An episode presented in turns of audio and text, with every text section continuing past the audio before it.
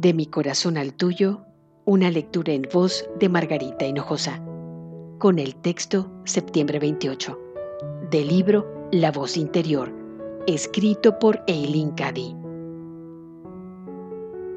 Recuerda siempre que puedes hacer algo respecto a la situación del mundo mediante un cambio completo de corazón, mente y espíritu. Cuando te des cuenta de eso, cuando asumas tus responsabilidades y hagas algo al respecto. Los cambios se producirán. Al principio, de forma muy pequeña, si bien después se extenderán hasta incluirlo todo.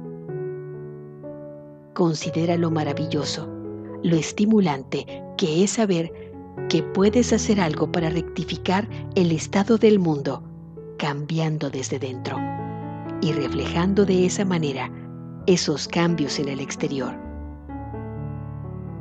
Benditos los que están dispuestos y abiertos, los que ven la necesidad de cambiar y hacen algo a ese respecto, pues ellos son como la levadura en la masa que permite que el pan crezca. Sin la levadura, la masa no crecería.